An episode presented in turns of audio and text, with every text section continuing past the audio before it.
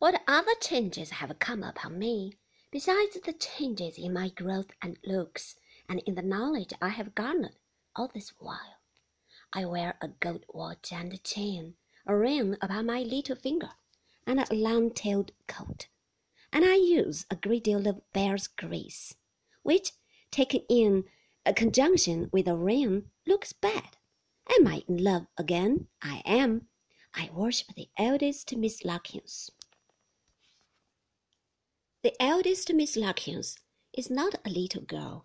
She's a tall, dark, black-eyed, fine figure of a woman.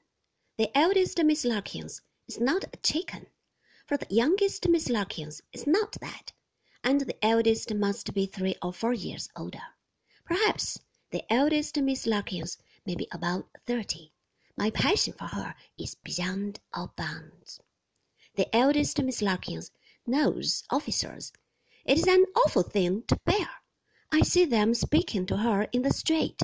I see them cross the way to meet her. When her bonnet she has a bright taste in bonnets is seen coming down the pavement accompanied by her sister's bonnet. She laughs and talks and seems to like it. I spend a good deal of my own spare time in walking up and down to meet her. If I can bow to her once in the day, I never heard bow to, knowing Mr. Larkins. I am happier. I deserve a bow now and then.